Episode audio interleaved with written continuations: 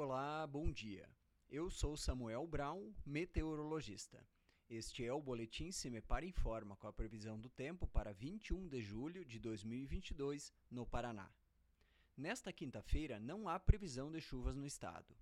Contudo, entre o Centro-Sul, Campos Gerais, região metropolitana de Curitiba e o litoral, amanhece com presença de nuvens baixas e nevoeiros que provocam restrição de visibilidade em várias cidades. Ainda durante a manhã, o sol aparece nesses setores, mas nas praias fica com algumas nuvens. Nas demais regiões, teremos um dia com pouca nebulosidade e temperaturas elevadas à tarde.